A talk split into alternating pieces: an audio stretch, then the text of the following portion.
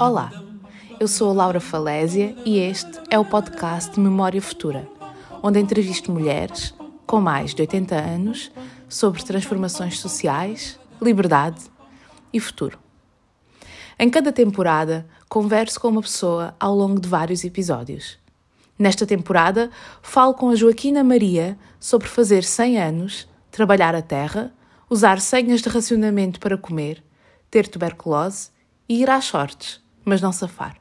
Nesta temporada, recomendo o uso de fones para se perceber bem todas as palavras e o seguimento do discurso. Sou Joaquina Maria e nasci no sítio que se chama no Busca... os Foros do Buscainho, na freguesia de Cruz, distrito de Santarém. Foi lá que eu nasci. E vou falar do meu nascimento.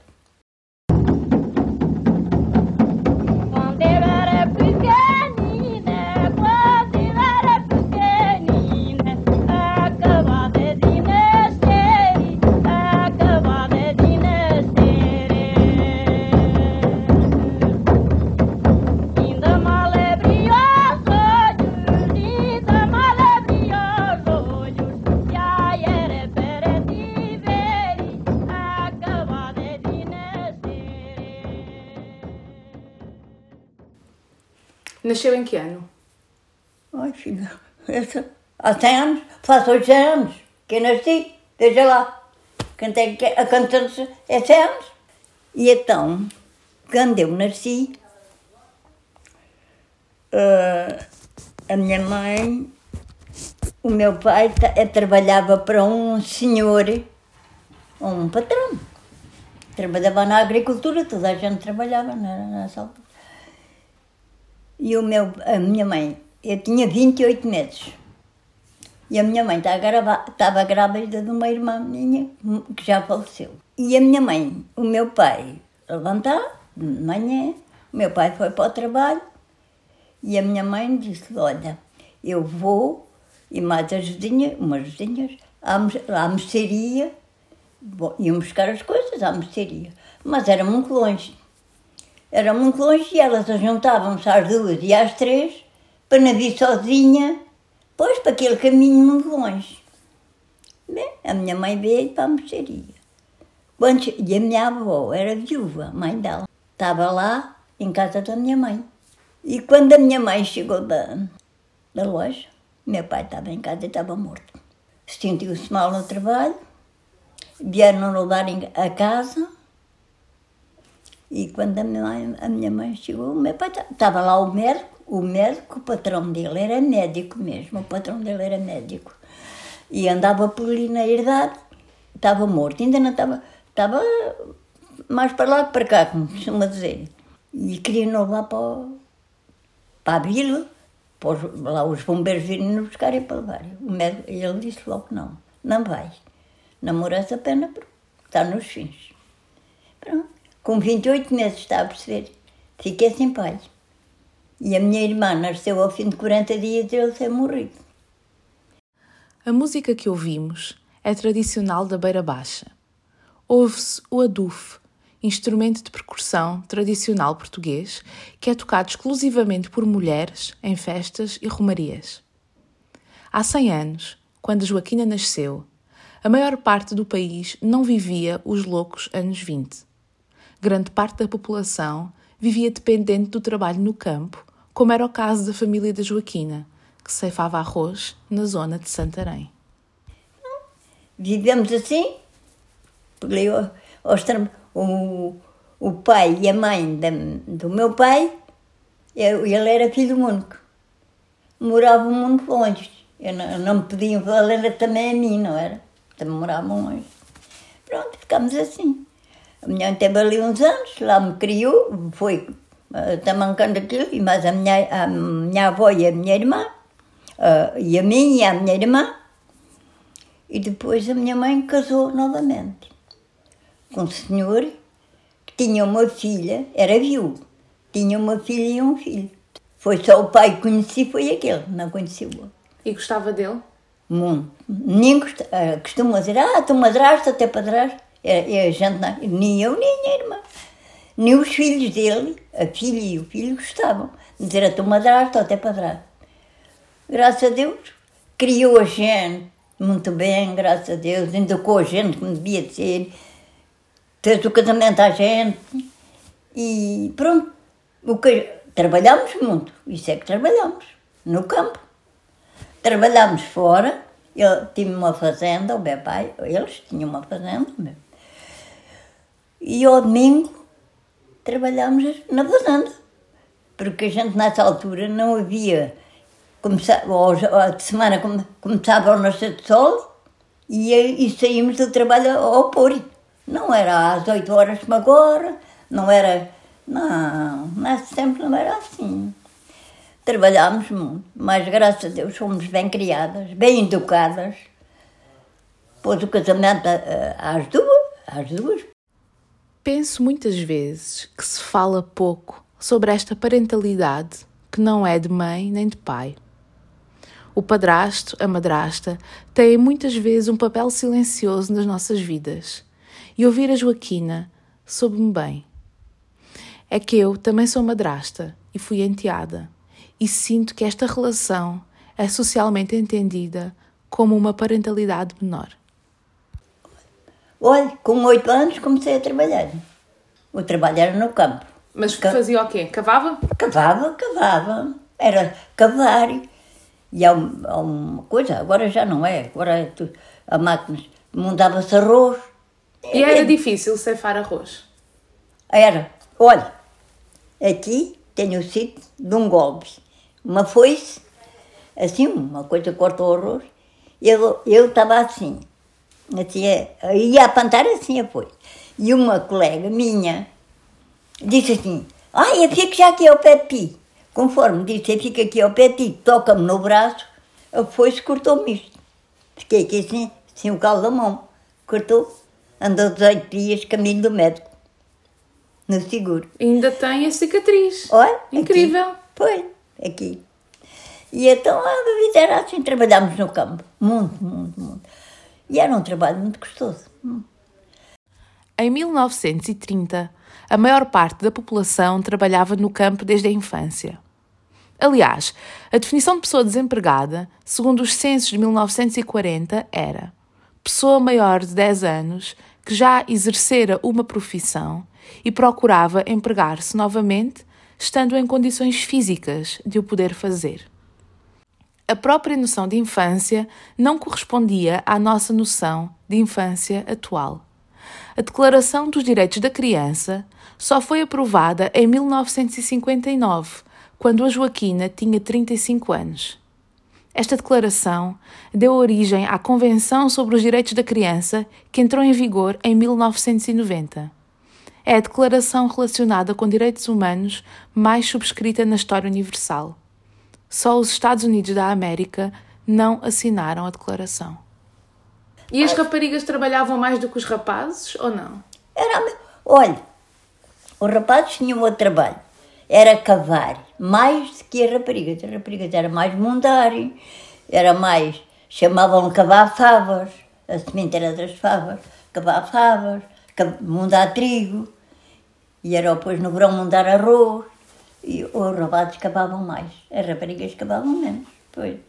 Mas era, era trabalho que no, no inverno, quando o campo lá ia cheio, ia cheio, muito cheio, algo muito, o campo cheio. Vimos para o, chapa, para o chaparral, que se chamava, não é? Chaparral, a arrancar moitinhas assim, que todos os anos vimos arrancar as moitas para os patrões, para a gente não ficar em casa, a ganhar 25 tostões, 3 escudos, era, era, era o preço, era a escudo ainda, e era assim a nossa vida. 25 tostões era o pagamento comum de uma jorna, um dia de trabalho no campo. Um pão custava pouco menos de 10 tostões. E quanto, quanto é que, o que é que dava para fazer com 25 tostões? O que é que dava para fazer? A juntar o dinheiro da semana para as mães comprarem qualquer coisa. Não é? O que é que dava? E compravam o quê? comer. Compravam, bem, assim como o meu pai e outras pessoas, tinham um bocadinho, tinham uma quinta, tinham um bocadinho de terra, já se comprava menos coisas. Já, já. Mas é claro que não tinha nada, passava muito mal. A Guerra Civil Espanhola deu-se entre 1936 e 1939. Envolveu forças republicanas que representavam ideais democratas, comunistas e socialistas, e forças franquistas, lideradas pelo general Francisco Franco e apoiadas por fascistas e conservadores.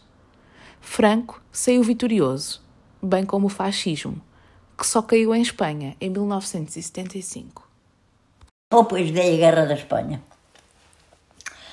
Isso então é que foi o cabo de trabalho. O governo, o governo disse, dizia que da guerra livrava, livrava Portugal, mas da fome não livrava. Olha, ou pois era racionamento. O pão era um, um tanto de pão para cada, cada, cada família, era o pão. Açúcar, era gostoso a ver o açúcar, de onde é que o açúcar vinha, que era gostoso a minha mãe, para a gente não ir começar a trabalhar assim em junho, comprava chocolate, reboçados, comprava mel para a gente adoçar o café. Para quando a gente fosse trabalhar, tinha tomado o café no almoço. Quem disse esta frase foi Salazar. Posso livrar-vos da guerra, mas não vos posso livrar da fome. A verdade é que grande parte dos produtos alimentares produzidos em Portugal eram exportados para outros países. E era por isso que eram precisas senhas de racionamento para distribuir a pouca comida que restava. Mais o pão e a carne e o, essas coisas, não, a minha mãe nunca ia buscar onde estavam a dar o racionamento. É claro, o meu pai, gente, o meu pai fazia as searas e, e graças a Deus tínhamos. Mas havia muita gente que passava muita fome, muita fome, muita fome. E a vida era assim. Muitos que não tinham um bocadinho de terra, não era? Pagavam a renda da casa. E então, como é que podiam ter dinheiro para comer, não era? O que é que a gente. Pois, foi um sacrifício. Era sacrifício muitos grandes, muitos grandes. Quem não tinha terras próprias e não conseguia senhas de racionamento ia à sopa do Sidónio, ou sopa dos pobres. Eram instaladas em pré-fabricados em quase todas as freguesias de Lisboa, onde toda a gente podia ir buscar sopa de grão com massa, com chouriço e com tocinho, que na verdade não era chouriço e tocinho, mas peles, ou como chamavam, só cheiro a carne. Era ir comprar, era ir levantar o pão, o, o pão que eles determinavam, azeite, açúcar, pouco, arroz, massa, era o que dava. Era o que dava para ir a Cruz, lá à vila, que ainda era duas horas ou mais ao caminho a pé, ir a levantar aquilo, não era? Mas muita pessoa ia, porque não tinha outro remédio. Ceifeira, ceifeira, linda ceifeira. Eu hei de, eu hei de ir casar contigo. Lá nos campos, lá nos campos secos, campos. Como é que conheceu o seu marido? Olha, o meu marido, por acaso nem não conhecia, assim bem de gaiado. Gaiado não conhecia. Mas assim, ao menos já o conhecia. Já o conhecia porque ele, a mãe dele, ele morreu, a mãe dele morreu, tinha ele 20 dias de nascido, o meu marido. E geme com outro irmão. Ouvimos Celina da Piedade a cantar A Ceifeira, música tradicional alentejana. Morria-se muito e muito jovem. A percentagem de óbitos até aos 5 anos era elevadíssima e ia descendo à medida que a idade aumentava. Mesmo assim, a esperança média de vida para uma mulher nascida em 1900, quando a sogra da Joaquina nasceu, era de 35 anos. O pai dele tinha uma vida boa, muito boa. o meu sogro. E então eles nunca trabalhavam para fora, era sempre para o pai. Trabalhavam sempre por conta do pai. Lá para o pai. Porque eles não gostavam, porque o pai não lhe pagava. E os de fora pagavam, mesmo pouco, pagavam. Ah, e eu, pois, é, começamos assim, a conhecerem gaiados. Mas eu, pois. Passou-se aquilo. Um dia fomos, ah, havia festas em Cruz. E havia um rapaz que andava atrás de mim, mas eu tinha por leite, mas não gostava nada dele, não, não liguei. Não, passou-se. E eu tinha namorado uma rapariga, que era irmã de um cunhado meu. E um dia um, houve uma festa, a gente ia à festa. Cada qual, como, nos dias de festa, tínhamos sempre, sempre um vestido para estrear, que o meu pai e a minha mãe compravam. Íamos à festa e onde ia, íamos, havia as toiradas. E andámos lá na vila e ele andava ali perto. E disse assim para a minha mãe: Vai, ó oh, prima, vocês vão à toirada? Vamos. Ah. Então já compraram bilhetes? Olha, não. Vamos agora para lá para ir comprar o bilhete. Disse a minha mãe. Olha, então deixe que eu compro. Compro o bilhete para vocês e para mim vou com vocês. E eu pensei assim, então, não vais lá para o da, da namorada que tinhas, não sei, ou que tens. Depois, depois, depois, ao fim de tempo, ele começou a passar a cavalo, um cavalo, que o pai tinha, que eles tinham, à porta, lá para a porta da minha mãe. meu pai me disse assim, olha lá, o que é que o tua mulher anda a fazer ali a passear o cavalo? Digo assim, ó, oh, se calhar anda a passear o cavalo. Não sei. Oh, pois, o que é que ela andava a passear, não é? Pois, mas fomos felizes, muito felizes. Ele tratava bem? Muito bem. Nunca, não me tratava mal, nunca me bateu àqueles maridos que batem. Não, não. Às vezes lá havia o seu amor, mas não era. Não, nunca me tratou mal, nunca. Foi sempre amigo, foi sempre amigo dos meus filhos, da minha família, a minha. Ou depois ainda fez, a minha, fez outras casas, e até fez uma casa para a minha avó, para a mãe da minha mãe, ao pé da gente, e tudo, lá ao pé da gente. E foi sempre muito amigo, muito amigo. O que a gente dizia, ah, eu gostava de ter isto, eu gostava de ter aquilo. Ele calava-se, falava com a minha mãe. A minha mãe comprava. Oiro. Lá para o norte usam, usam muito aqueles cortões de oiro. E ele o que, é que, ele, o que é que fazia? Todos os anos comprava, conforme era a idade começou por, uma, por filho dele e para a filha, que eram mais velhos, alguma coisita de cá gente, ou depois eles casaram, cada qual casou, uh, ou depois comprava. Começava por, por um este ano, por outro para o ano, para outro para o ano, e comprava. Um cordão de ouro, uma purgadeira, dois pares de brincos, um para a semana, outro para o trabalho, um para, para as festas, outro para o trabalho, e comprou. Comprava para todos, para os filhos para o filho dele. Era uma corrente de porque usamos o rapaz, não se usava relógio pulso, era, era corrente na, na Alveira, um relógio, era corrente de ouro. Mas para o meu irmão mais novo já não comprou. Ele morreu, tinha ele 14 anos. Pronto, foi assim a vida. Quis saber também quais eram as memórias de grávida da Joaquina. Quando estudamos história, poucas vezes, se é que alguma, se fala das gravidezes das mulheres. É sempre a história das grandes vitórias, mas engravidar e parir parece-me uma vitória enorme. Tinha casado, eu, a minha filha nasceu uh, nove meses no fim de ter casado. Foi logo naquele dia do casamento. Pois, é, claro, o que é que se fazia? Mais nada. Pronto. Pronto. Graças a Deus, foi tudo. Foi um bom pai. Foi e como é que foi o parto da sua filha? Foi fácil? Foi difícil? Como é que foi? Não. A minha filha. Uh, olha, por acaso, eu tinha ido à casa da minha mãe, que era perto, era assim, não era muito longe. E fui, tava, andava grávida, não era? Mas quando cheguei a casa comecei-me a sentir ruim. E a minha mãe veio. A minha mãe é que assistia a gente. E ainda se lembra quando viu os bebés pela primeira vez? De? Lembra-se quando viu os seus bebés pela primeira vez? Eu lembro. Olha, eram bem criadinhos.